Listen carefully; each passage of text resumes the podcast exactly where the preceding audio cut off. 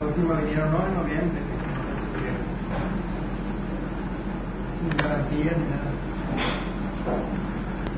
Ok, vamos a poner ese tiempo en la mano de Dios. Vamos a comenzar orando. Amado Padre Celestial, Señor, hoy nos presentamos delante de ti como se presentó María, Señor, presentarse a tus pies, Señor, y aprender de ti, Padre. Señor, sabemos que tenemos muchas actividades pendientes que rondan nuestra mente, Señor, pero, Señor, voluntariamente decidimos buscarte a ti primero, Señor. No queremos ser como Marta, Señor. Así que te pedimos, Señor, que abras nuestros corazones. Nosotros ponemos toda nuestra disposición, Señor, para que nos hables, nos enseñes. Te pedimos, Señor, que tú hables a través de mí, Padre, que cubras toda deficiencia. Y que tu Espíritu Santo se mueva con poder, Señor, hablando tu palabra, Padre, y sembrándola en nuestros corazones. Te lo pedimos en el nombre de Jesús. Amén. Bienvenido. ¿Cómo te llamas? Luis. Bienvenido, Luis. Ok, chicos. Estamos viendo formación, taller de formación pastoral, chicos. Como los seminarios salen muy caros, pues tengo que hacerles una versión barata. ¿Cómo los que? Los seminarios salen muy caros, hay que darles la versión barata. Oigan, no, oye, en serio. Eh, haciendo un pequeño repaso general de lo que hemos estado viendo para recapitular lo que eh, el tema de hoy, digo, y comenzar el tema de hoy, recapitular lo que hemos visto. Hemos estado platicando acerca de la necesidad que tenemos dentro del cuerpo de Cristo de, de hacer discípulos, de ayudar a las nuevas personas que se convierten a que vayan por ese proceso de madurez. Y eso nos obliga a nosotros a desarrollar nuestra paternidad espiritual, que no es otra cosa más que nuestro liderazgo espiritual, para poder ser parte de, si no, del de- convertirte en un pastor oficial dentro de una iglesia, ser parte de los tutores que ayudan a otros a desarrollar, a desarrollarse espiritualmente. Es decir, aquellos que se convierten en parte de los que están discipulando a gente. Habíamos platicado eso. Y vimos cómo se imparte la paternidad espiritual, cómo se llega a ser padre espiritualmente. Vimos que la iglesia es como es el medio de crianza oficial. Y cómo puedes convertir tu célula en una iglesia, iba a decir pirata, no, una iglesia eh, no oficial, pero una iglesia a final de cuentas. Sí, tal vez no reconocida por para la gente, pero sí reconocida para Dios. Y platicamos acerca de las problemáticas que te vas a encontrar al pastorear, a discipular a la gente, al momento de, de- de ayudar a otros a crecimiento. Porque para muchos, ah, ya sí tengo mi grupo y demás, pero no es, no es todo color de rosa. Eh, Te toca lidiar con inmadurez, te toca lidiar con problemáticas. Es como al papá que, ah, ya mi bebito, qué padre, lo tengo. Sí, pero vas a cambiarle pañales y va a traerte desveladas y va a darte, va a ponerte gorro, sí. Pero es parte del proceso y es algo bello al final de cuentas, y es, algo que se requiere. ¿Quiénes se multiplican espiritualmente? Los que están espiritualmente maduros y capaces para hacerlo. Igual que, las- que las personas. ¿Quiénes se multiplican físicamente? Pues obviamente tienes que pasar por un tiempo, una etapa de madurez física para que ya puedas estar listo para multiplicarte. Sí. Eh, vimos entonces las problemáticas en la iglesia, pero también empezamos a ver las problemáticas que hay no solamente del lado de, los miembros de la iglesia, de los, de los discipulados, sino del lado de los líderes. Y habíamos platicado algo que sé que les rompió el paradigma. La cruda realidad de que los pastores no son perfectos. Sé que para muchos de ustedes todavía no lo asimilan, pero les pido que lo acepten por fe, ¿sí? Sí, sabemos que es algo que, que, que todavía no, no, es difícil de asimilar, yo estoy consciente de eso, pero eh, empezamos a ver la- las problemáticas de lo- de- del lado de los pastores. No solamente problemáticas en la iglesia, vas a encontrarte con problemáticas de parte de los líderes. Y habíamos platicado cuáles son las dos raíces que causan estas problemáticas. ¿Alguien se acuerda?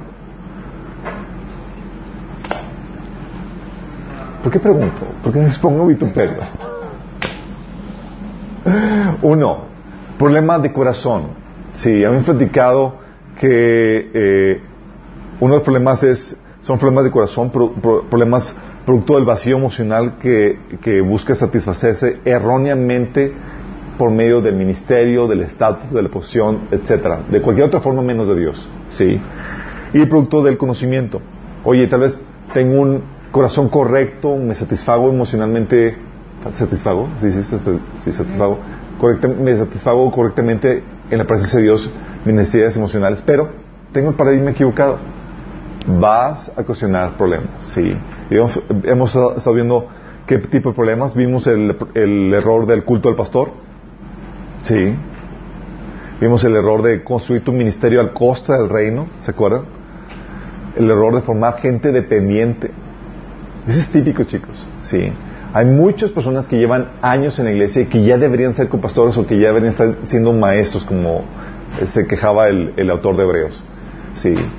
Eh, aunque no tengas una posición oficial de pastor, tu nivel de madurez debe ser tal que tú puedas ayudar a otros y tomar responsabilidad por la gente que está entrando o comenzando su camino cristiano. Aunque no tengas la posición oficial. Sí. Se espera que y estés a la altura de ser maestro, que tú puedas dar soluciones a problemáticas de personas que recién comienzan a caminar en Cristo. Vimos entonces también eso, el error de formar gente dependiente y también el error del abuso de autoridad. ¿sí? Vimos cómo tu autoridad está limitada. ¿Sí? No puedes gobernar sobre todos los asuntos de la, espirituales de, la, de los miembros. Aunque tú consideres autoridad espiritual, no puedes gobernar sobre todos los asuntos espirituales. Tú solamente, tu autoridad solamente es para enseñar, discipular, instruir. Y hemos platicado la diferencia entre predicar y ordenar. ¿Se acuerdan cuál es la diferencia entre ambos? Predicar, compartes el mensaje y ordenas. Pues, predicar anuncia los principios de Dios para todas las áreas de la vida. ¿Quién, es, quién ordena eso? Dios. Sí. Ordenar, doy instrucciones particulares que no vienen en la Biblia, pero que tengo autoridad para hacerlo porque yo soy autoridad legítima sobre ese asunto. Ah, sobre tu criterio, ¿no? sobre tu criterio, sobre tu sabiduría. ¿En qué asuntos? En asuntos, asuntos que compete, que son asuntos limitados, que es con respecto al, al orden del culto, qué temas vas a, se va a ver, horarios, bla, bla, eh, eh, eh orden de, de eh, con respecto al, orden del, del, culto, sí. Uh, habíamos platicado eso y también la diferencia entre eh, ordenar y dar un consejo.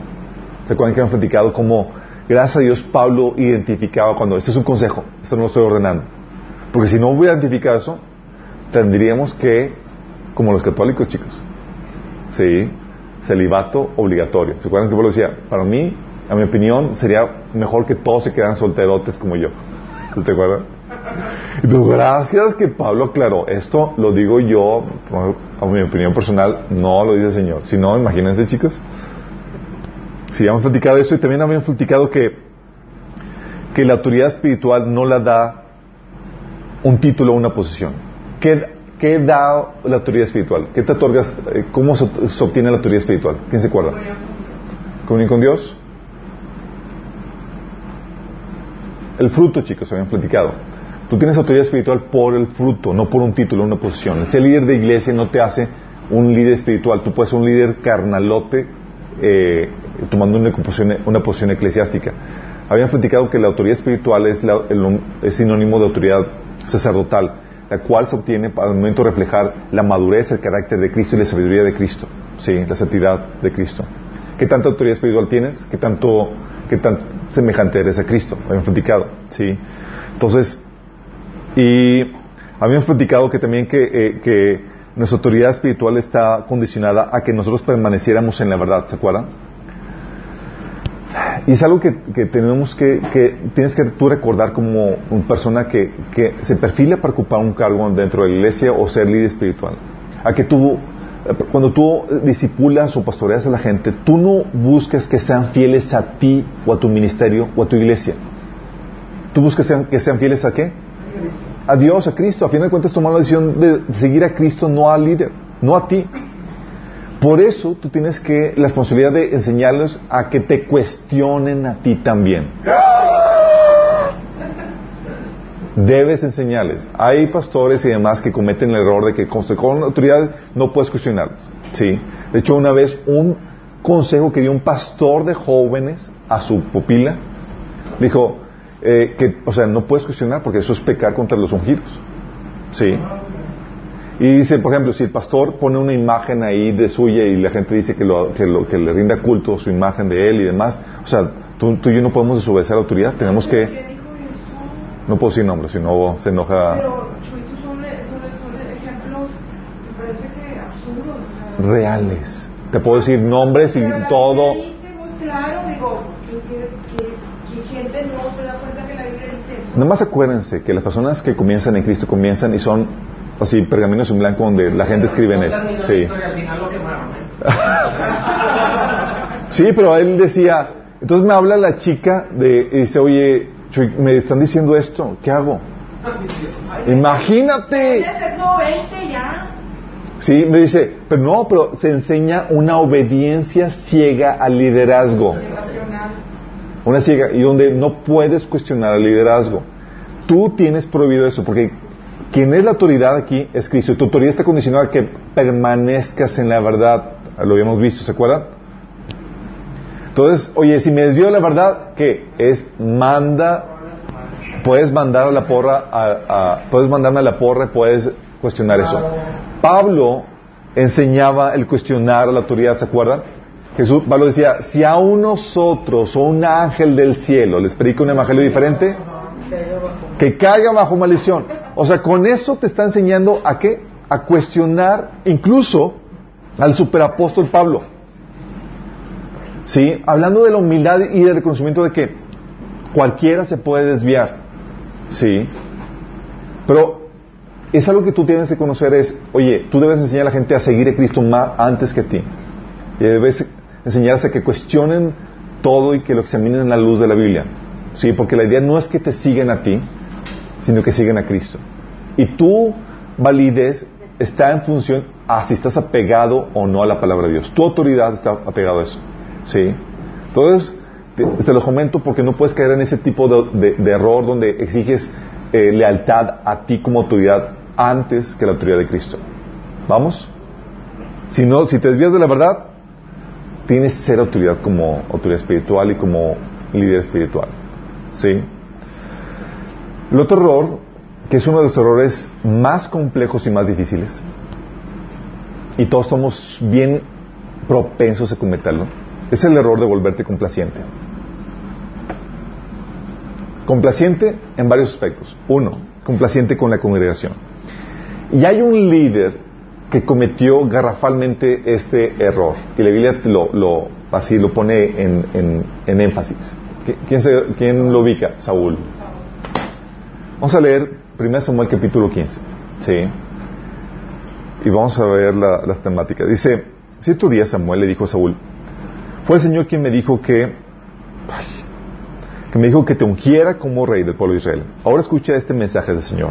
Esto es lo que el Señor de los ejércitos celestiales ha declarado. He decidido ajustar cuentas con la nación de Amelec por oponerse a Israel cuando salió de Egipto. Ve ahora, destruye por completo a toda la nación alma- malecita.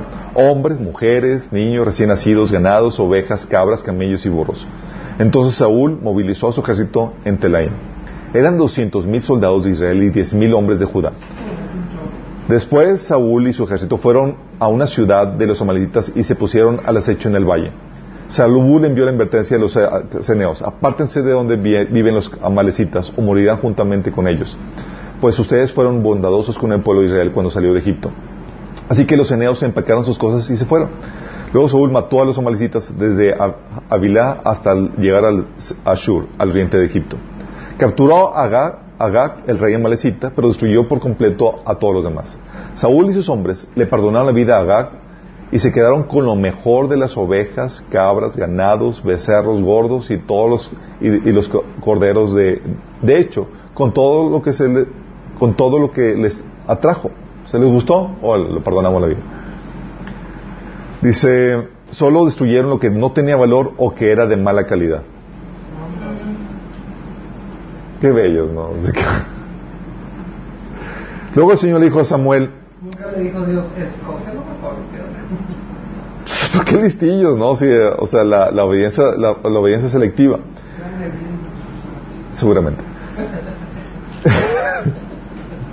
y fue antes de la, de la tribulación.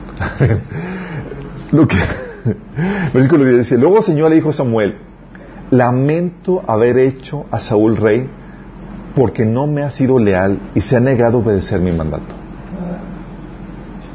Y déjame decirte esto, corremos el riesgo a que cualquiera nos pase. Sí.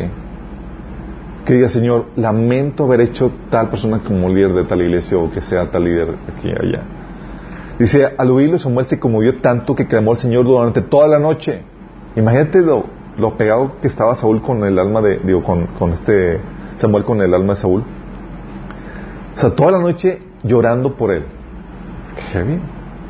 Ah, Pero así fuerte estaba la palabra. Temprano a la mañana Samuel fue a buscar a Saúl. Alguien le dijo, Saúl fue a la ciudad de Carmelo a levantar un monumento en su propio honor y después continuó a Gilgal.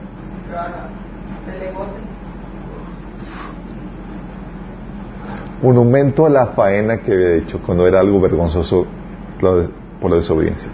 Cuando por fin Samuel lo encontró, Saúl lo saludó con alegría. Que el Señor te bendiga, le dijo.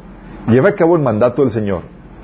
Entonces, ¿qué es todo ese balido de ovejas, cabras y ese mugido de ganado que oigo? Le preguntó Samuel. Es cierto que los soldados dejaron con vida lo mejor de las ovejas, las cabras y ganado, admitió Saúl, pero van a sacrificarlos al Señor tu Dios. Hemos destruido todo lo demás. Entonces Samuel le dijo a Saúl, basta, escucha lo que el Señor me dijo anoche. ¿Qué te dijo? Preguntó Saúl, si todavía no, no es entonces. Samuel le dijo, aunque, tengas en- aunque te tengas en poca estima, ¿acaso no eres el líder de las tribus de Israel? El Señor te ungió como rey de Israel, te envió a una misión y te dijo, ve y destruye por completo a los pecadores, a los amalecitas, hasta que todos estén muertos. ¿Por qué no obedeciste al Señor? ¿Por qué, no te, ¿Por qué te apuraste a tomar el botín y hacer lo que es malo a los ojos del Señor? Pero yo sí obedecí. Has corregido un niño chiquito que dice, pero sí lo hice. Pero yo sí obedecí al Señor, insistió Saúl. Cumplí la misión que él me encargó. Traje al rey Agag, pero destruía todo lo demás. Entonces mis tropas lle- llevaron lo mejor de las ovejas y las cabras del ganado y del botín para sacrificarlo al Señor tu Dios en Gilgal. Por eso Samuel respondió, ¿qué es, qué es lo que más le agrada al Señor? ¿Tus ofrendas quemadas y sacrificios o que obedezca su voz? Escucha, la obediencia es mejor que el sacrificio y la sumisión es mejor que ofrecer la grasa de carneros. La, rebelión es tan pecaminosa como la hechicería y la terque- terquedad tan mala como rendir culto a ídolos. Así que por cuanto has rechazado el mandato del Señor, Él te ha rechazado como rey. Entonces Saúl le confesó a Samuel, es cierto, he rechazado, digo, he pecado, he desobedecido tus instrucciones y el mandato del Señor porque, fíjate, porque tuve miedo del pueblo y por eso hice lo que ellos me pidieron. ¿Por qué? Sería Por eso, por eso Dios le dijo antes, al principio le dijo, aunque, aunque te crees menos. Te creías menos, así es. O sea, él tiene un problema de autoestima. Pero no lo navaja para conseguir lo que quería. No, él suplía su necesidad. Acuérdate que el eh, problema del corazón del liderazgo, chicos, malos pastores, malos líderes espirituales. Busca satisfacer sus necesidades emocionales. Si no lo haces con Dios, lo vas a hacer con algo más. Y él lo estaba haciendo por medio de la, de, de la, de la aceptación de la gente. Sí. Sí. Después en, otro, en otra parte creo que le dice, como que no, no lo des a conocer todavía, que el pueblo no se entere. Vamos a leer eso, así es. Pero también otro pas- parte, por eso se tuvo envidia de, de- de- de David, porque la gente se volcó su aceptación y, y, eh, admiración a David antes que él. Y era como que, ¿por qué? Porque su estabilidad emocional es- eh, Dependía. dependía de, de la aceptación de la gente. Sí. Dice, dice, no volveré, dice, pero ahora, por, fíjate lo que dice. Ah, es, he desobedecido tus instrucciones y el mandato, Señor, porque tuve miedo del pueblo y por eso hice lo que me pidieron. Pero fíjate lo que dice, versículo 25. Pero ahora, por favor, perdona mi pecado y regrese conmigo para adorar al Señor. Pero Samuel le respondió, no volveré contigo, ya que tú rechazas el mandato del Señor, Él te ha rechazado como rey de Israel. Cuando Samuel se dio la vuelta para irse, Saúl trató de detenerlo y rasgó el borde de su túnica. Entonces Samuel le dijo, hoy el Señor te ha arrancado el reino de Israel y se lo ha dado a otro, a uno que es mejor que tú. Y aquel que es gloria de Israel no mentirá ni cambiará de parecer, porque no es humano para que cambie de parecer. Entonces Saúl volvió a implorar, sé que pecado, pero al menos te ruego que me honres ante los ancianos de mi pueblo y ante Israel al volver conmigo para que, para que adore al Señor tu Dios. ¿Qué le importaba? La honra de los hombres, ¿qué onda? ¿Qué le importaba? ¿Por qué? Porque su estabilidad emocional, ¿de dónde venía? De la aceptación, de la gente. Sí, de la aceptación de la gente. Dice, eh, perdón, versículo 31. Entonces Samuel fue, por fin accedió y regresó con él y Saúl adoró al Señor. Y ya saben lo que pasó. Ok. ¿Qué es lo que sucede aquí cuando te, cuando te vuelves complaciente con la congregación? Esta misma situación, chicos, se repite vez tras vez. Y es muy complejo porque todos de una u otra forma buscamos la aceptación de la gente, en mayor o menor medida. La única forma en que puedes resistirlo es tener una relación con Dios donde realmente Él te está satisfaciendo plenamente y donde ya fuiste curtido en esta área. ¿Con qué? Con mucho rechazo de la gente. sí. Así es. ¿Qué pasa? Cuando eres complaciente con, con la congregación, eh, pesa más lo que los miembros quieren que lo que Dios quiere. Los miembros quieren ir para allá, y como tu estabilidad depende de lo que los miembros quieran, haces lo que los miembros piden. Sí, lo que, lo que leímos, sí. Es cierto, el pecado desobedecido tus, tus instrucciones de mandato, Señor, porque tuve miedo del pueblo y por eso hice lo que ellos me pidieron. ¿Tienen miedo que lo mataran? No. ¿Tienen miedo de que? De la desaprobación. Sí. De que lo rechazaran. Sí. Y por eso, y por eso dice, entonces, eh, pero ahora perdona mi pecado y regrese conmigo para, para que pueda adorar al Señor. O sea, le ruega. Dice, por lo menos te ruego que me honres ante los ancianos de mi pueblo y ante Israel al volver conmigo para que adore al Señor tu Dios. ¿Por qué? Porque depende de eso. Y esto se da mucho, ¿sabes en qué? En iglesias que son del tipo democrático. ¿Quién, sí saben de esas iglesias que son democráticas? Que van a tomar una decisión y es mayoría de votos. Sí. ¿Quién gobierna ahí? Los miembros. Sí, no gobierna el pastor. Es, oye, el Señor me está marcando esta dirección para la iglesia. No, aquí no gobiernas tú, aquí eres un mero empleado. Sí, son iglesias que contratan pastores para que hagan lo que la congregación quiere. Nada más que la falla aquí es lo que hemos platicado. La iglesia se compone de miembros de diferentes nivel espiritual. Y si la mayoría de la iglesia es carnal, ¿sí? Van a contratar a alguien que haga sus chiflazones. Así como niños chiquitos que hacen y manipulan a sus papás para que hagan todas las chiflazones que ellos quieren. O hay un cacique que manipula el resto del... O hay un cacique que manipula así es al resto. Sí, pero es lo que pasa con este tipo de, iglesias democráticas, que suele, eh, que no suelen escuchar la voz del Señor, sino escuchan lo, lo que la mayoría quiere. Sí, no están interesados en a ver qué el Señor quiere, es qué quiere la gente. Tengo que complacerlos.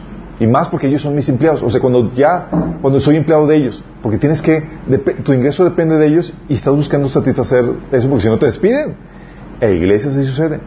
Despiden al liderazgo cuando empieza a, eh, a dejar de agradarles eh, lo que es eh, su desempeño. Sí. Son, son, son problemáticas graves. o aprueban que la iglesia vaya cambiando. Y fue una discusión que tuve yo con una persona recientemente, porque decían es que tienen que aprobar todo lo que está ocurriendo en el mundo, porque si no, pues vas a perder a, los, a la gente que no está, por ejemplo, en el caso de hablando de la ideología de género, vas a perder a esa gente y sus familiares. Pues perderlos, pero Dios es uno y no va a cambiar. Exactamente. Y, y no lo puede convencer y decía, es que no, se tiene que cambiar porque si no, se pierden todos los cielos. ¿Quién te dijo eso, Jorge? ¿Eh? ¿En dónde fue eso? Fue con una persona que cercana, que quiero mucho y estaba viendo yo ese tema. Pero él le daba más importancia a que la iglesia no perdiera. Los miembros, así es. Es, es- es- es el error, por eso le digo chicos, es uno de los errores más complejos porque todos somos muy susceptibles a eso. Sí. Eh, te sientes presionado a agradar a los miembros, si no todos, a un, a un grupo clave, sí, que son... De empresario, de volumen. Así es. Eh, está, por ejemplo, eh, eh, está la presión de, los miembros de, por ejemplo, los que tienen una ofrenda más grande, ¿sí? Ejercen, hay personajes que se colocan como influyentes por el tipo de ofrenda, la magnitud de ofrenda que, que, que dan, ¿sí? Eh, o presión por parte de miembros claves que son, tienen posiciones acá estratégicas y el pastor tiene que ceder a esas cuestiones, ¿sí? Pero fíjate cómo, le, cómo Pablo abordaba este asunto de, la presión de- del deseo de agradar a la gente. Gálatas 2, del 11 al 12, te dice un ingrediente importante para todo siervo de Dios. Dice, ah, Ah, perdón, ese no es así. Bueno, pero es, fíjate el ejemplo de Pablo cuando eh, pone un ejemplo Pablo de otro líder, lo, pone de cabeza, pone de cabeza al, al líder, que cedió a la presión del grupo. Fíjate lo que dice Pedro, así es. Gálatas 2 del 11 al 12 dice, pero cuando Pedro llegó a Antioquía tuvo que enfrentarlo a cara a cara porque él estaba muy equivocado en lo que hacía. Cuando llegó por primera vez, Pedro comía con los creyentes gentiles, quienes no estaban circuncidados. O sea, Antioquía era una iglesia gentiles. Llega Pedro, apóstol y demás, y bienvenido y come con todos y como si nada. Pero acuérdate que en el contexto, aunque ya se habían asimilado los gentiles, era todavía así como que medio fuchiló más y no te has circuncidado, porque había una facción entre los judíos que, aunque eras cristiano, te obligaban a circuncidar para que fueras aceptado completamente en la membresía de la iglesia judía. ¿sí? Entonces, Pablo, consciente, estaba ahí, convivía con, con los gentiles y demás, digo Pedro, y dice, cuando llegó por primera vez, Pedro comía con los gentiles quienes no estaban circuncidados, pero después cuando llegaron algunos amigos de Santiago, Pedro no quiso comer más con esos gentiles. ¿Por qué? El qué dirán, chicos, el, el- el- deseo de ser complaciente, ¿sí? Dice, eh, tenía miedo a la crítica de los que insistían en la necesidad de la circuncisión. Y dice ahí que incluso Bernabé fue desviado en esa cuestión. ¿Por qué? Porque les comento, chicos, es un error sumamente común, ¿sí? O sea, todos hemos, hemos vivido el rechazo de la gente en la escuela, en, en la iglesia, en algún punto. ¿Qué tal se siente? Bien gacho. Sí, oye, en mi comunidad, en mi sociedad, o aún en tu casa, en tu familia, o en mi esposa, etcétera, lo que tú quieras. Lidiar con ese rechazo no es cualquier cosa. Y uno quiere de forma natural es complacer, pero la problemática es que el Señor te quiere enseñar a que le complazcas el primero, a que no seas complaciente con la gente, porque vas a terminar inevitablemente, inevitablemente vamos a desagradar a alguien. Y si buscamos agradar al hombre, vamos a desagradar a Dios en algún punto, sí. Entonces puede venir la presión por grupos influyentes, por alguna élite, por eso así como, como sucedió con, con Pedro, y terminas comportándote no de acuerdo al Evangelio. Sí. ¿Y qué hizo Pablo? Órale, enfrente de todos. Chicote. Lo exhibió. Y luego escribió una carta denunciando eso que se hizo bestseller.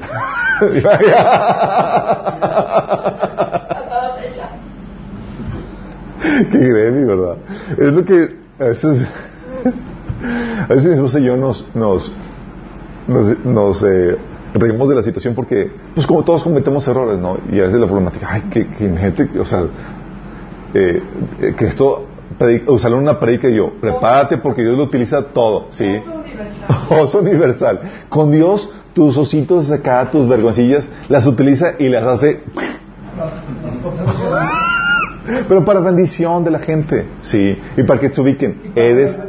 Y para vergüenza tuya, para ubicarte, sí. Pero así lo hace, pero.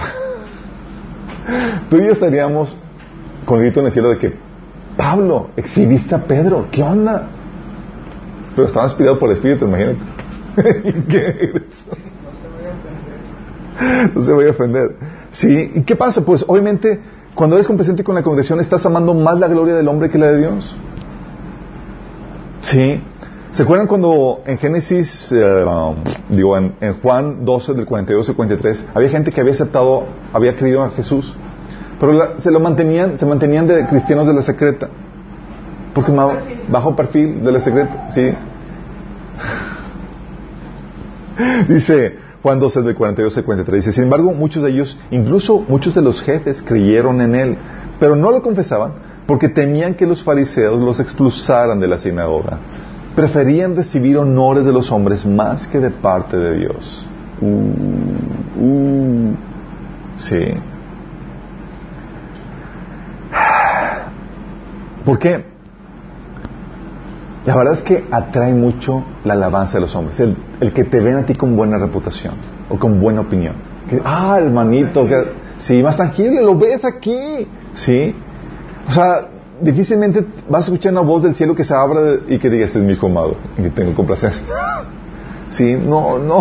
Es algo espiritual que el Señor te intima a ti de forma espiritual eh, eh, en, lo, en lo íntimo sin que lo anuncie a todo el mundo. ¿Sí? Es presión social, ¿no? Presión social, y, pero esa presión social también se ve asentada cuando estás buscando la alabanza de los miembros o el mantener esa buena opinión, porque mira, cuando ya gozas una buena opinión de- de la gente, duele caer en mala, eh, defraudarlos.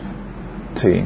Bueno, yo recuerdo, y Dios tuvo que calarme con esto, eh, cuando me gradué, Dios me, catapultó en muchos sentidos donde, oye, tenía una editorial, viajaba al extranjero, había publicado un libro, estudiaba a nivel nacional, está involucrado con un montón de proyectos y todos me tenían aquí para allá. Y luego me dan palabras proféticas. No, que chuy, para aquí, bla, bla, toda la cosa. Pues obviamente te ponen expectativas así de que, wow, esperan cosas maravillosas, ¿no? Tienen muy buena reputación y demás. Luego termino en bancarrota, sin, sin nada de eso, y eh, trabajando en un call center de, de noche. Sí. Y criticado por todo, es. No, pero mi papá era, ah, dijo. Pero la verdad es que fue un momento mayor liberación para mí. Porque sí, toda la gente estaba, sentía que yo, que, que yo les había defraudado. Sus expectativas y demás, su buena reputación, era como que, chuya, ¿por qué terminaste haciendo eso? ¿Por qué en esa posición? ¿O, o qué onda? Pero para mí fue un libre de las, de las, del qué dirán, de las opiniones, de las expectativas de la gente. Sí. Pero todos tenemos eso. Oye, ya la gente opina muy bien de ti, te tiene muy buena estima y demás. Caerles mal de repente.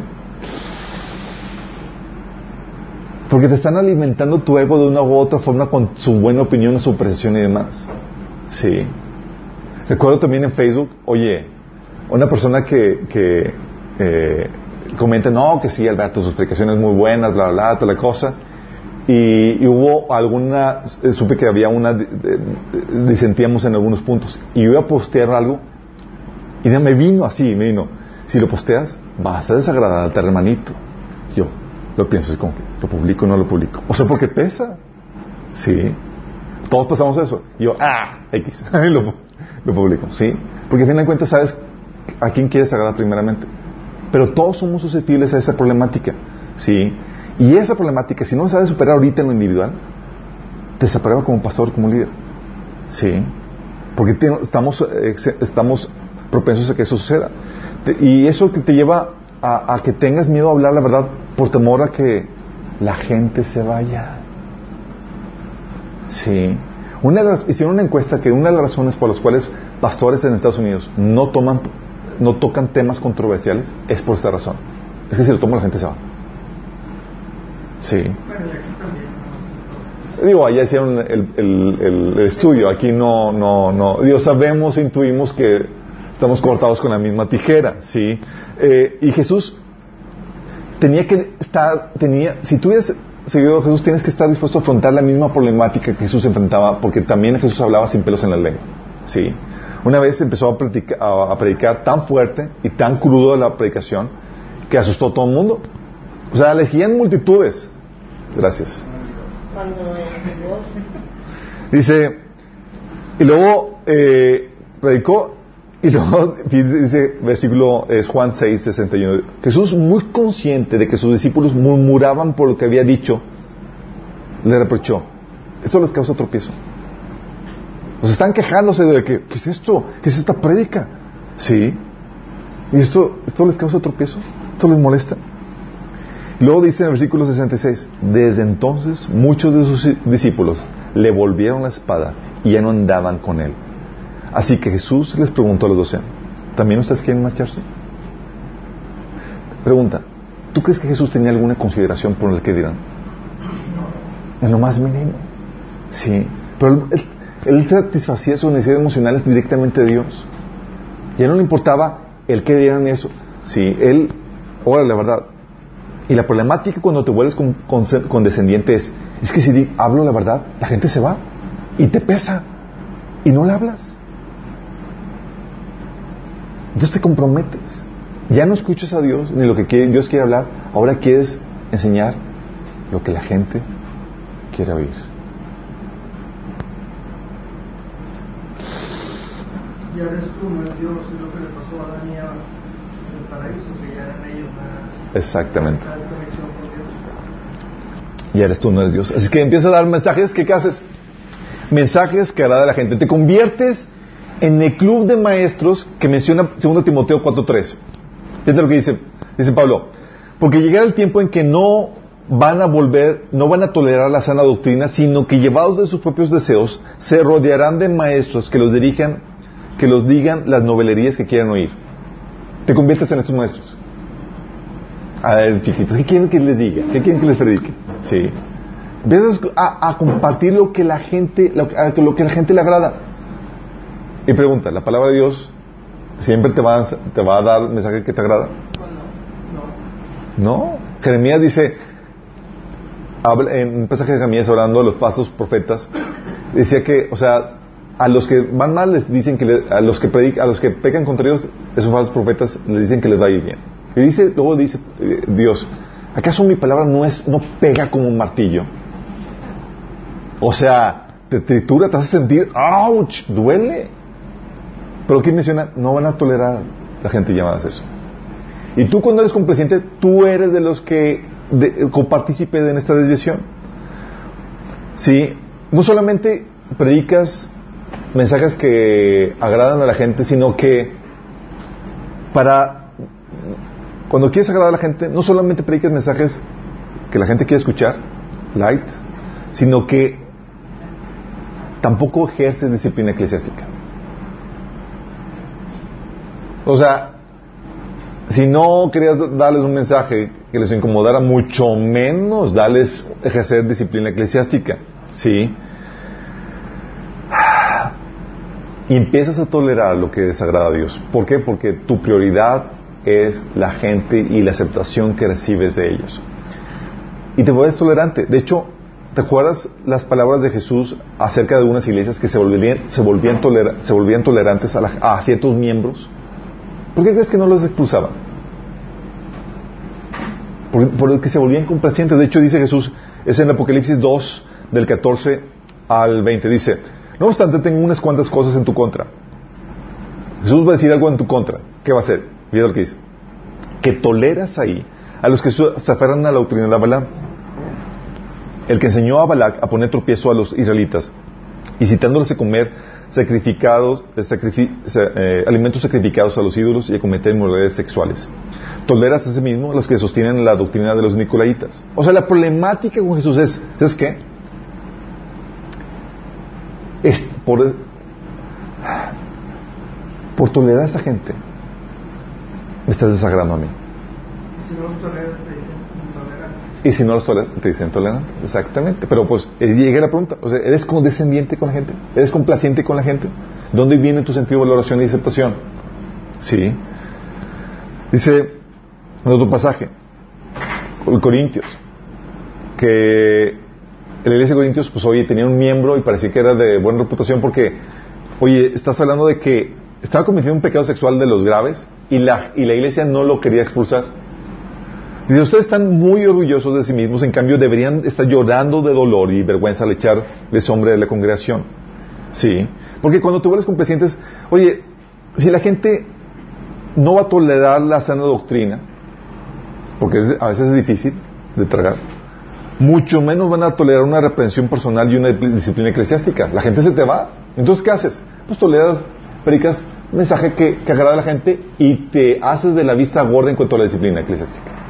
Ves al hermanote ahí en pecadote y tú como líder espiritual, como pastor, te haces de la vista gorda. Sí, y todos como si nada. Si vamos entendiendo lo, lo grave que es esto? Porque pesa más presumir ante el hombre tener una congregación numerosa que ser una congregación pequeña alabada por Dios.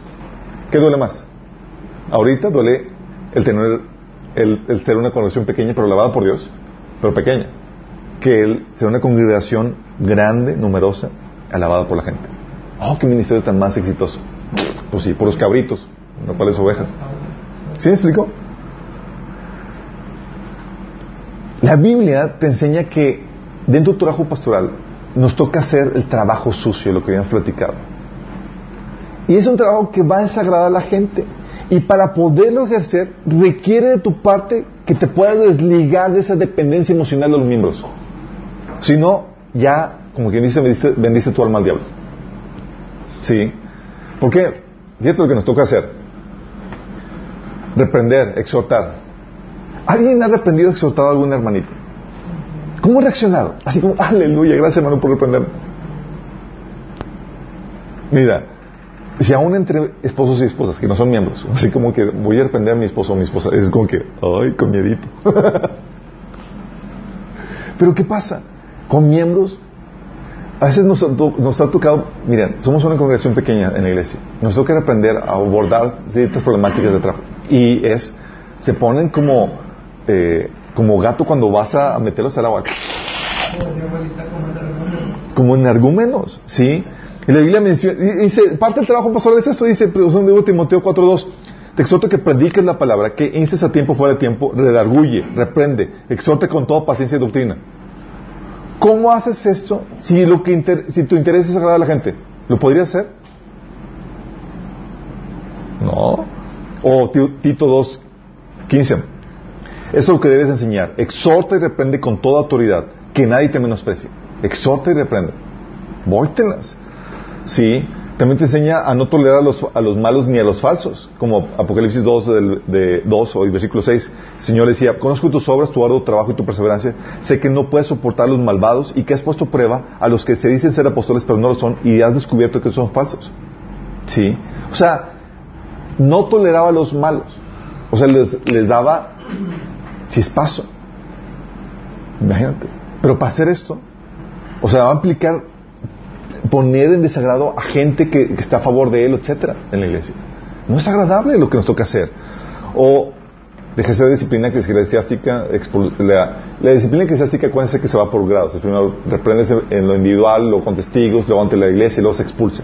Ese proceso no es nada agradable ejercer.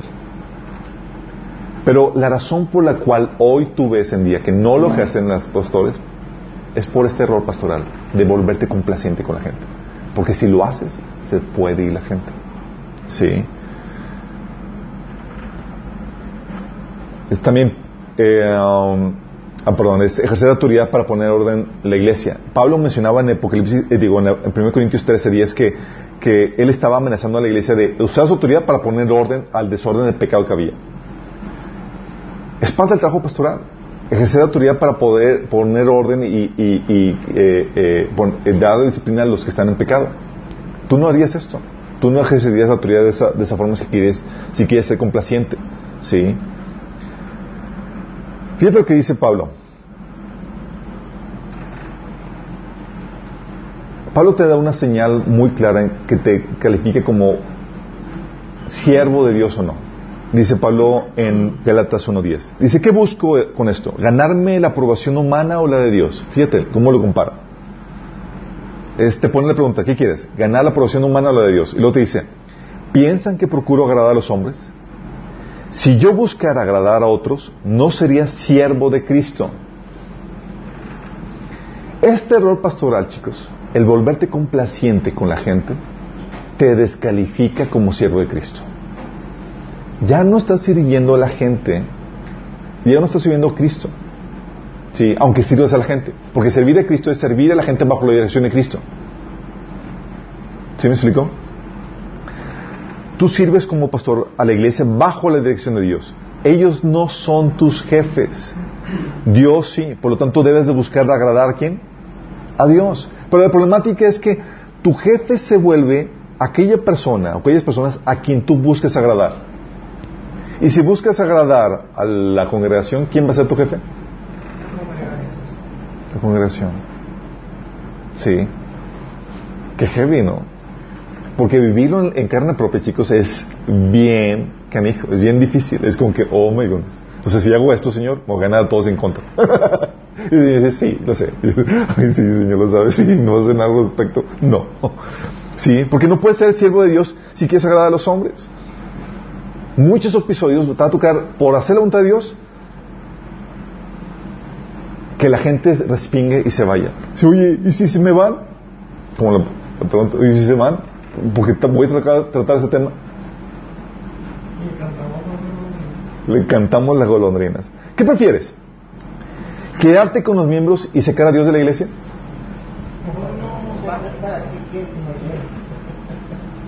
Hubo una iglesia que así pasó. ¿Quién fue? La de. Que se con los miembros, pero sacó Jesús. Ahí estaba Jesús tocando la puerta. Ábrame, aquí estoy afuera. La Odisea.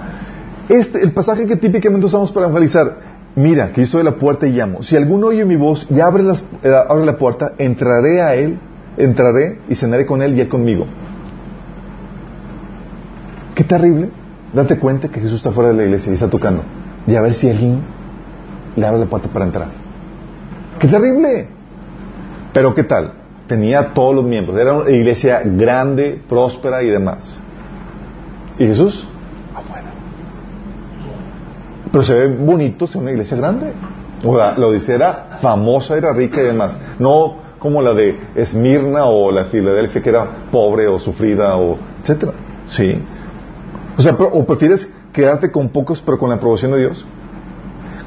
Sabiendo que la aprobación de Dios nadie la sabe más que tú y Dios. Porque no crees que viene la aprobación de Dios y, te presume inmediatamente. Eso te va a presumir cuando estemos con Él, sí. Pero no le interesa. Nadie sabe más que tú y Dios. Como Apocalipsis 3.8 que le dice a la de Filadelfia, conozco tus obras, mira que delante de ti he dejado abierta una puerta que nadie puede cerrar. Yo sé que tus obras son, tus fuerzas son pocas, era pequeñita, pero has obedecido mi palabra y no has renegado mi nombre. Órale. A los ojos del hombre era la despreciada. Sí. Qué heavy, ¿no? Porque hacer la voluntad de Dios muchas veces implica rechazar la definición de éxito del mundo. Y eso, chicos, es bien canijo. Es bien canijo. Sí. Por eso Dios, a ti como en tu formación para el liderazgo, te va a poner gente que te va a rechazar. Y dale gracias a Dios por ellos. Que te va a criticar. Dale gracias a Dios. Son tú. Porque si tú no si tú no pasas exitosamente esa prueba, quedas eliminado de tu perfil para servir, servir a Dios. Sí. Oye, que es que en, en mi familia me rechaza y me, si, ah, es, está siendo preparado. Porque si tú quieres complacerlos o agradarlos, quedas descalificado. Oye, mi esposa, mi esposa me critica siempre y me rechaza y tal cosa. Gloria a Dios. Te está perfilando para ser un buen siervo de Dios. Es más, Dios te la puso como parte de preparación. ¿Qué seminario ni qué nada? Tu esposa, órale.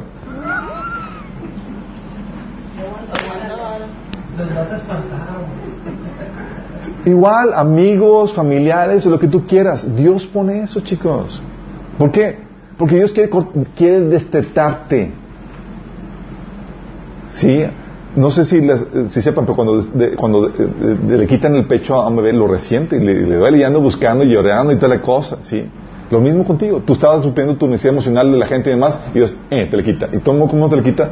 Dándote, dándote la desaprobación de la gente, la crítica y demás. Y te pone en situaciones donde nadie te acepta ni nada. Y tú no te queda más que, pues, buscar a Dios para satisfacer eso. ¿Sigues entendiendo? Por eso es muy importante que entiendas esto, chicos. ¿Sí? Y esto es uno de los errores típicos en los pastores. Pero el error no solamente se queda en ser complaciente con la iglesia. El error se empeora. ¿Sabes con qué? ¿Con qué creen que se empeora?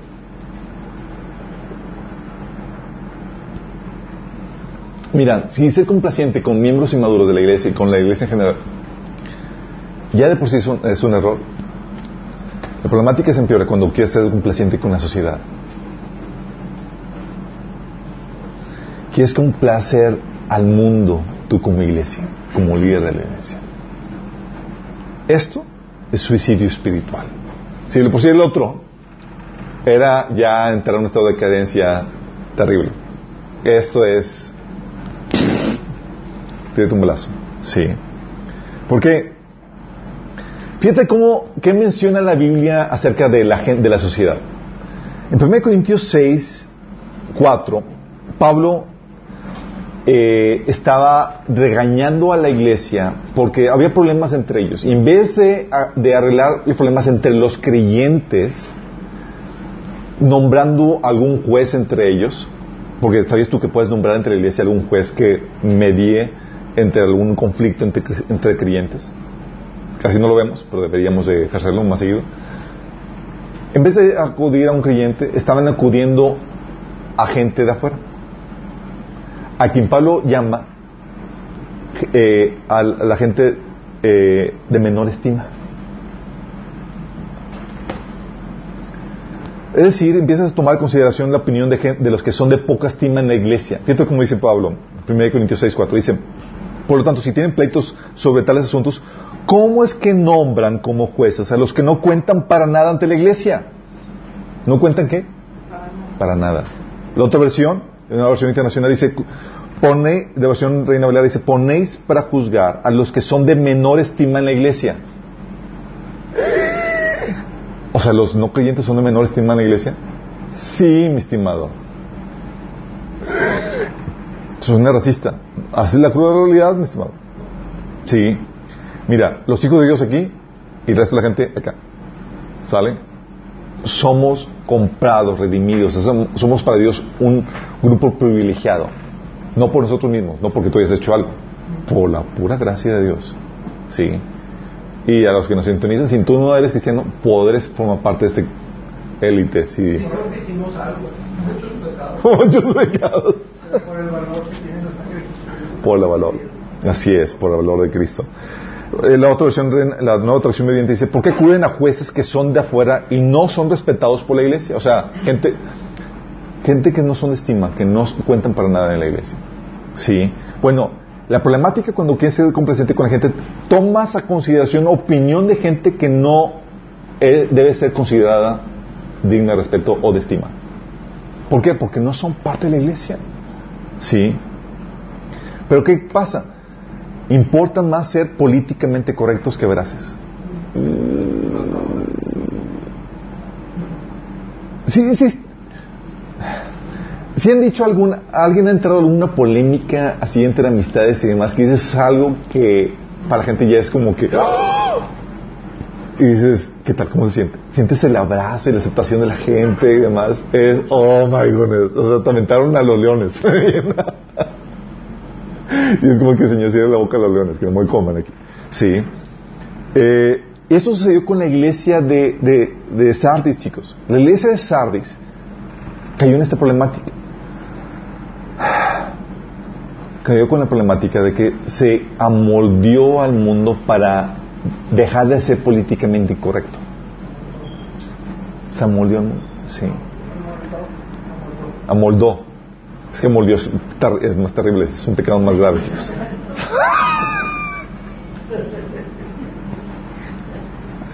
Fíjate lo que dice, porque dice 3 del 1 al 3, dice, yo sé todo lo que haces y que tienes fama estar vivo, pero estás muerto. O sea, la iglesia comenzó bien, comenzó viva. Dice, despierta, fortalece lo poco que te queda, porque hasta lo que te queda, hasta lo que queda está a punto de morir. Veo que tus acciones no cumplen con los requisitos de mi Dios. Vuelve a lo que escuchaste y creíste al principio y reténlo con firmeza. Arrepiéntete y regresa a mí. O sea, dice, vuelve a lo que creíste al principio. ¿Por qué? Porque ya no lo cree. ¿Qué cree ahora? Lo que cree el mundo. Dice, eh, arrepiéntete y regresa a mí. O sea, ya se apartó el Señor. Si no despiertas, vendré a ti de repente como cuando menos lo esperes, como lo hace un ladrón. ¿Qué pasó con esa iglesia? Se empezó a moldar a este mundo. O sea, eh, que el mundo, y, y créeme chicos, la presión del mundo pesa. Antes, por ejemplo, decir que una persona, oye, es pecado la homosexualidad, era tranquilo, era como si era porque la sociedad era reconocido que era un pecado. Ahorita, decir que es un pecado la homosexualidad, que estás mal y que no el matrimonio homosexual está, está equivocado, es, lo dices y es, avienta la bomba y es como que quieres salir corriendo. Es políticamente incorrecto. Es, ahora ya es políticamente incorrecto y se siente así por la presión del mundo.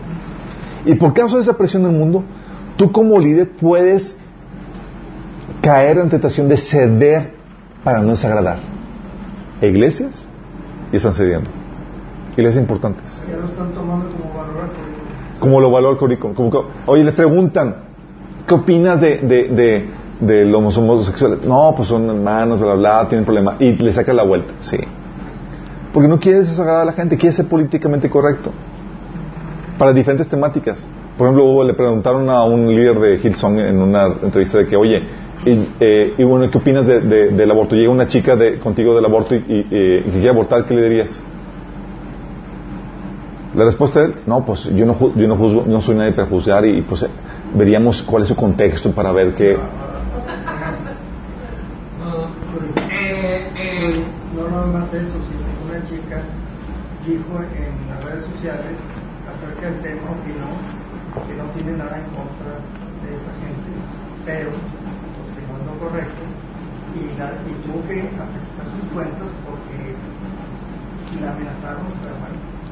Pues la presión... Y, y toda la, y toda la gente empezó a criticarla Así es. de lo que estaba haciendo, siendo que deberíamos de apoyarla y decir, oye, pues está bien. Bueno, ese es, el, ese es, la ese es lo, lo que ocasiona la presión, la presión social, chicos. Es tan fuerte que ocasiona que líderes de forma inconsciente, porque quieren agradar al mundo, de forma inconsciente, acuérdense que el corazón es engañoso. No lo hacen con mala intención de que, ay, sí voy a hacer eso, pero de forma inconsciente empiezan a reconsiderar y a redefinir su teología. No porque la Biblia por sí mismo te lleva a concluir algo diferente, sino porque la presión es tal y el corazón es tan engañoso que te lleva a tratar de amoldearlo, a hacerlo encajar lo más posible para hacerlo menos ofensivo, menos intolerante, etc. ¿Sí me explico? A eso es lo que lleva. Es el error cuando eres complaciente, no solamente con la iglesia, este es aquí, ser complaciente con la sociedad. Y todos caemos en eso. ¿Por qué? Porque es difícil, chicos. Lidiar con la desaprobación es uno de los retos más complejos para todo ser humano. Sí. Pero ¿qué pasa cuando eres complaciente con la sociedad? Dejas de ser profeta y te conviertes en político, en diplomático. ¿Qué hace un político, un diplomático? Trata de, de, de, de, agradar, de, de quedar bien con todo el mundo. Sí.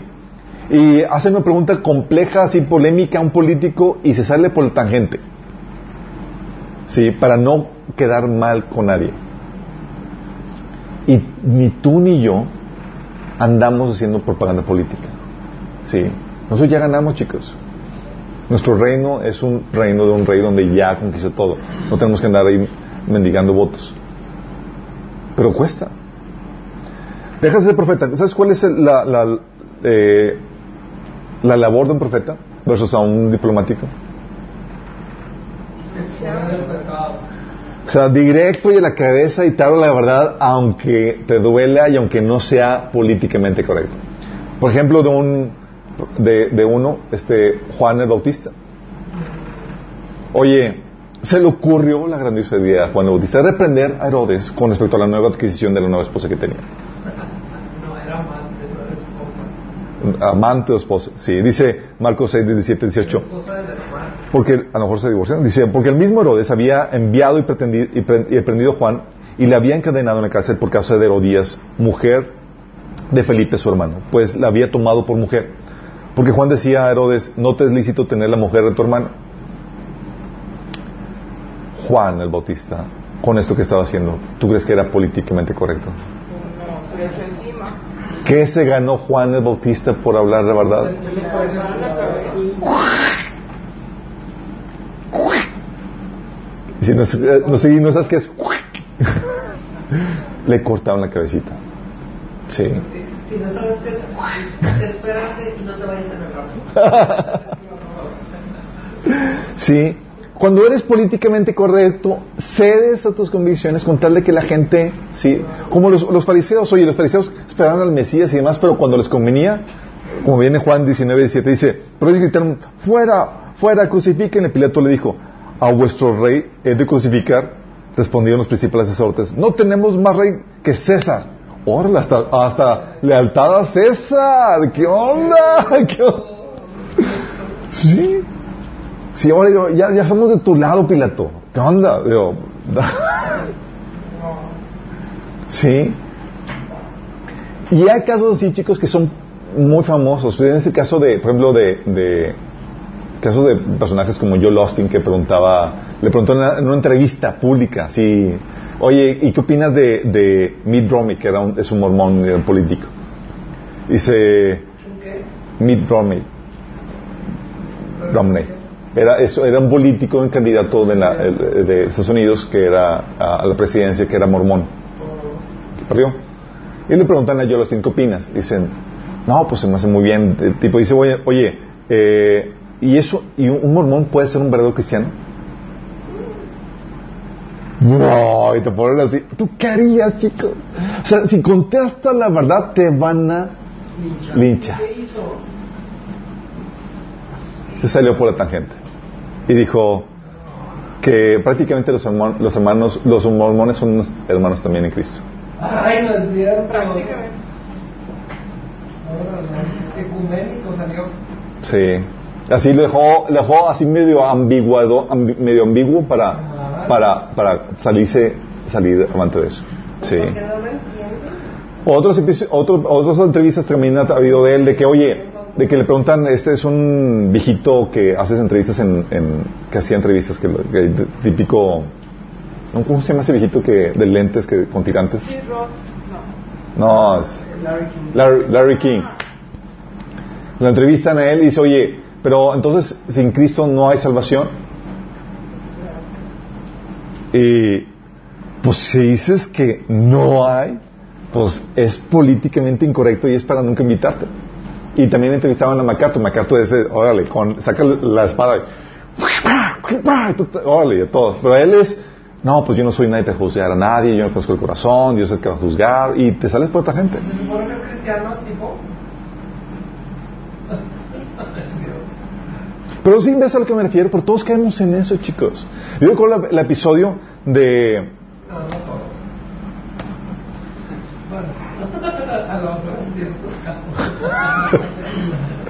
Un episodio cuando hicieron la... la, la- Oremos por México, sí, la organización de, de, oye, en la Macroplaza, todos los cristianos evangélicos orando por México. Que todavía lo siguen haciendo, ¿no?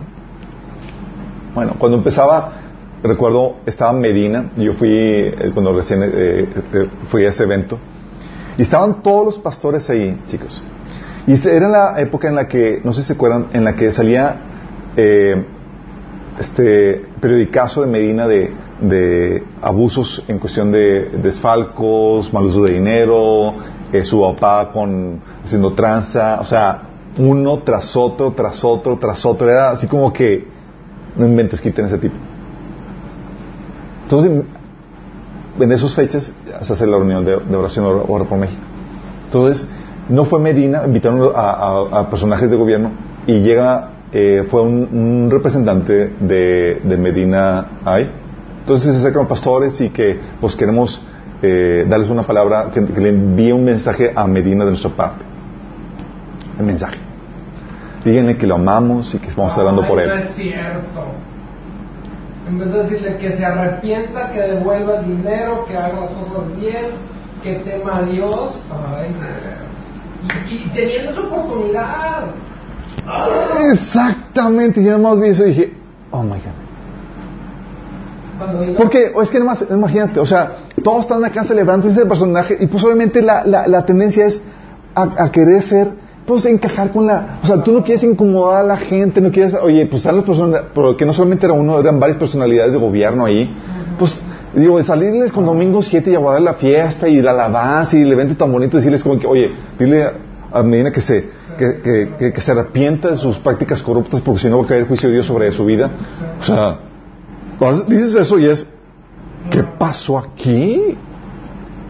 Pero en teoría Pero esa es la posición que es. El, esa es la función profética que la iglesia debe de tener, la cual, la cual chicos se quita si caes en el error de ser complaciente con la iglesia o con la sociedad. ¿Qué pasa? Pierdes la sal. Ya no es factor de cambio. Sí. vino Carlos Salinas de y, y yo le entregué una carta y en la carta le decía, ojalá que estés haciendo las cosas bien, porque de todo lo que hagas, digas, dejas de hacer, de todo vas a dar cuenta delante de Dios. Dios te va a pedir cuentas de esto, de todo esto que estás haciendo. Porque era el tiempo en que Carlos Salinas era lo máximo a nivel mundial. Que lo estaban postulando para no sé qué tantas cosas y todo, que era una celebridad, ¿no? Sí. Y este. Y le entregaste la carta. Le entregué la carta, se la entregué en sus manos. No sé si él la leyó, me contestaron de parte de la presidencia de la República que habían recibido la carta, que muchas gracias, que no sé. Pero, pero es que tienes que hacerlo. Pero no es agradable, chicos. Digo, y más cuando está- es, es algo en, en- público y demás, y va, y, y va a ser el patito feo. La verdad, a nadie le gusta ser el patito feo. Nadie. Sí. O llegar y todos aquí, aprovechan- y tú llegando así como que, eh, pues, no, no, no agrada, pero si quieres agradar a la gente, vas a terminar perdiendo la sal. Te perfila para eso. Jeremías 15, 19 dice, conviértanse ellos a ti y tú no te conviertas a ellos. Instrucción del Señor, hey, aquí es una guerra, ambos se quieren convertir, ambos, quieren ganar, quieren ganar. O tú te convi- los conviertas a, ellos, o ellos te van a... ¿Quiénes son ellos? El mundo, la gente que se opone a Dios. Ellos están en un plan evangelístico donde quieren ganarte como con presión, con, con este eh, crítica y demás para que tú cedas a tus convicciones. Sí. Mateo 15:13 dice, ustedes son la sal de la tierra, pero si la sal se vuelve insípida, ¿cómo recobrará su sabor? Ya no sirve para nada, sino porque la gente la deseche y lo pesotee. Eso es lo que dice pues, cuando, cuando se quita del medio el que tiene mal, es, la iglesia. Así es la iglesia. Oponiéndose. Con el Espíritu Santo. Pero la iglesia, chicos, ¿qué es factor de cambio? Pero si tú quieres agradar a la gente, has dejado de ser factor de cambio. Por eso es muy, por eso dale gracias a Dios por toda esa gente que te rechaza o te critica. Porque te están preparando para poder tomar, ejercer bien tu función de líder espiritual que eventualmente vas a ocupar. Sí, porque si no, vas a vender tu, tu primogenitura, chicos. Sí. Y la Biblia es muy clara en cuanto a esto. La Biblia te, te advierte, por ejemplo, Santiago 4.4. ¿No sabéis que la amistad del mundo es enemistad contra Dios? Cualquiera que quiera ser amigo del mundo se constituye qué? Enemigo de Dios. Oye, es que quiero ser amigo porque eso de, de que de, de ser, de ser antagonista, todo eso. Dices, no, aquí no hay de dos, chicos. O quieres agradar a Dios a costa del, muchas veces a costa del hombre, o vas a agradar al hombre a costa de Dios. Sí, pero no hay de dos sopas. Si quieres ser amigo hom- de- del mundo, vas a tener, vas a terminar sacrificando la amistad con Dios, inevitablemente. Podrá haber algunos puntos en común, pero inevitablemente vas a querer, eh, vas a terminar desagradando a Dios. Lucas 6:22 dice, ay de vosotros, cuando todos los hombres hablen bien de vosotros, porque así hacían sus padres con los falsos profetas. Lucas 6:26. O sea, con eso te dice, ¿querías la, la aceptación de la gente chiquita? Ay de ti.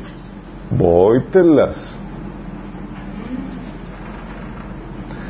Y luego te viene también en 1 Juan 4, del 5 al 6, te dice, te dice el apóstol Juan, ellos son del mundo, por eso hablan del mundo y el mundo los oye, hablando de los falsos maestros. Dice, nosotros somos de Dios, el que conoce a Dios nos oye. El que no es de Dios no nos oye. En esto conocemos el espíritu de verdad y el espíritu de error. O sea, el mundo escucha a la gente del mundo. Y es normal que vaya a haber rechazo. Sí. Juan 7:7 dice Jesús, no, no puede el mundo aborreceros a vosotros, mas a mí me aborrece, porque yo testifico que sus obras son malas. O sea, si, si el mundo, el sistema del, de- del mundo te aborrece, le eres antipático, no les cae muy bien, vas por buen camino. Sí. Juan 17:4 dice, yo les he dado tu palabra y el mundo los aborreció. Bye con tu deseo de ser aceptado y ser la estrellita de la escuela y ay con eso. Dice, yo les he dado tu palabra y el mundo los aborreció. ¿Por qué no son del mundo? como tampoco yo soy del mundo. Sí. De hecho, ¿te acuerdas de la discusión que Jesús tenía con los, con los que habían hecho una profesión de fe medio falsa? Juan 8, del 43 al 47 dice Jesús, ¿por qué no entienden mi modo de hablar? ¿Por qué no pueden aceptar mi palabra? Y Jesús mismo se contesta, el que es de Dios, las palabras de Dios oye.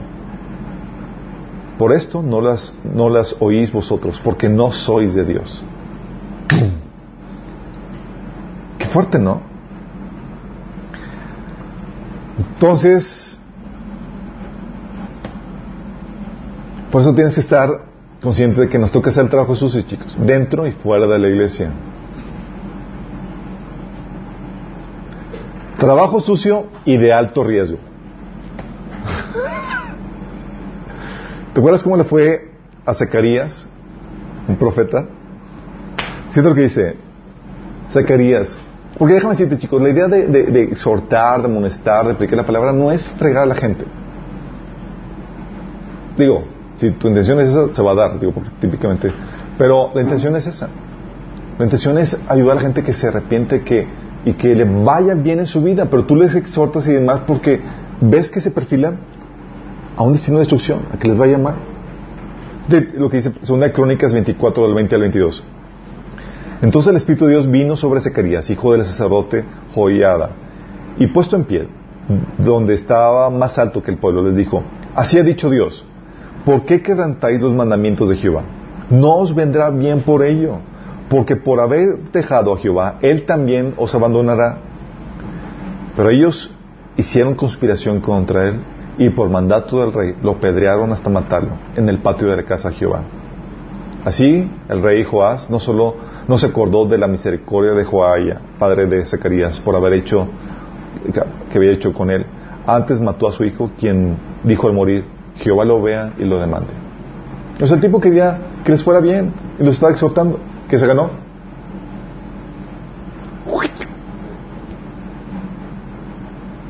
Porque es falta el trabajo profético, chicos, de ser profetas. Y la iglesia está aquí para ser sal, para ser profeta. Así como que, ¡ay, ¿es en serio? Vale. Estás asustando a todo el mundo.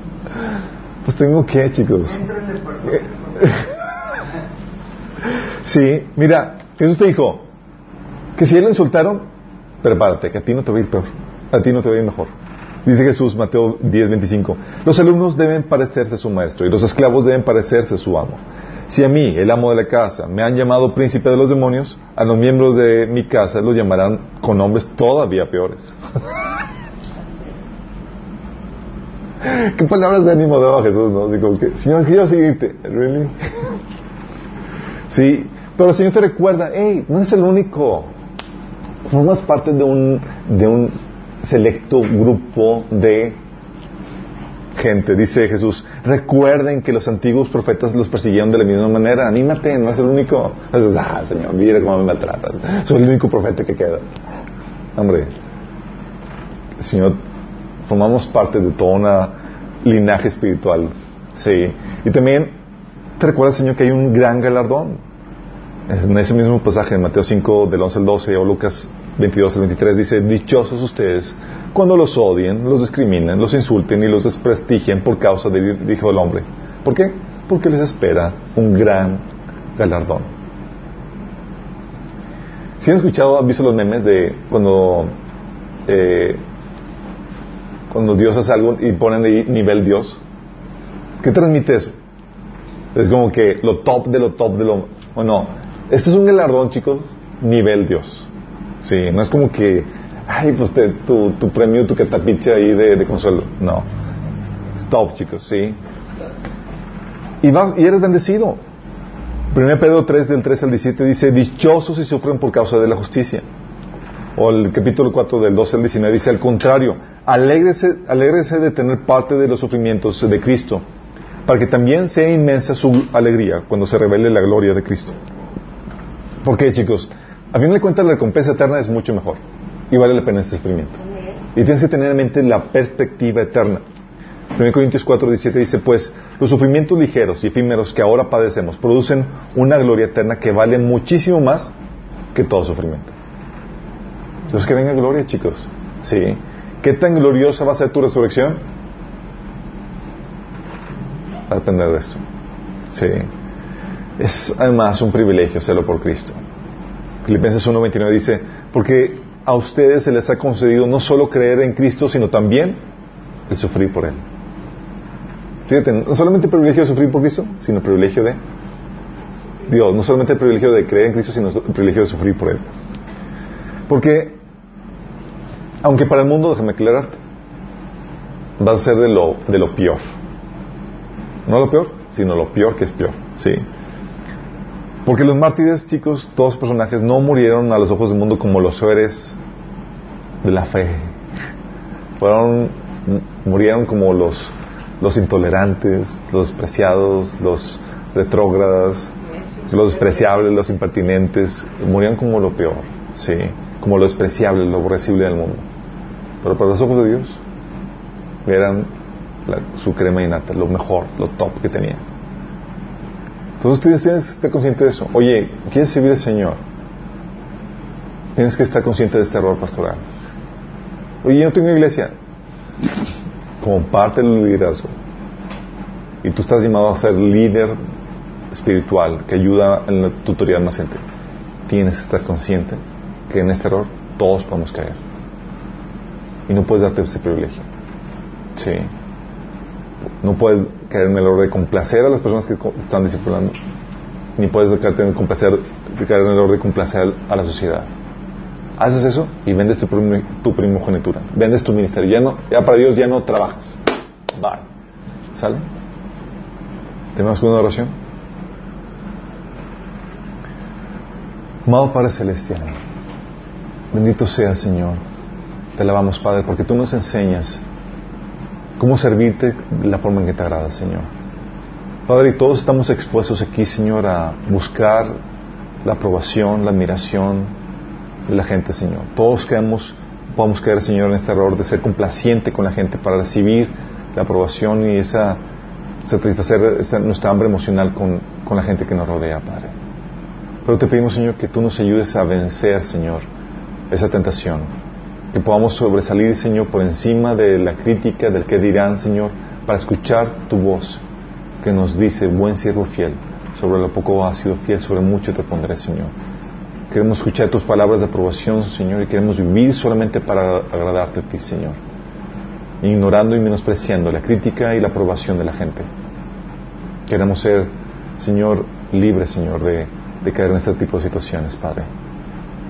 Te lo pedimos, Señor, en nombre de Jesús. Amén.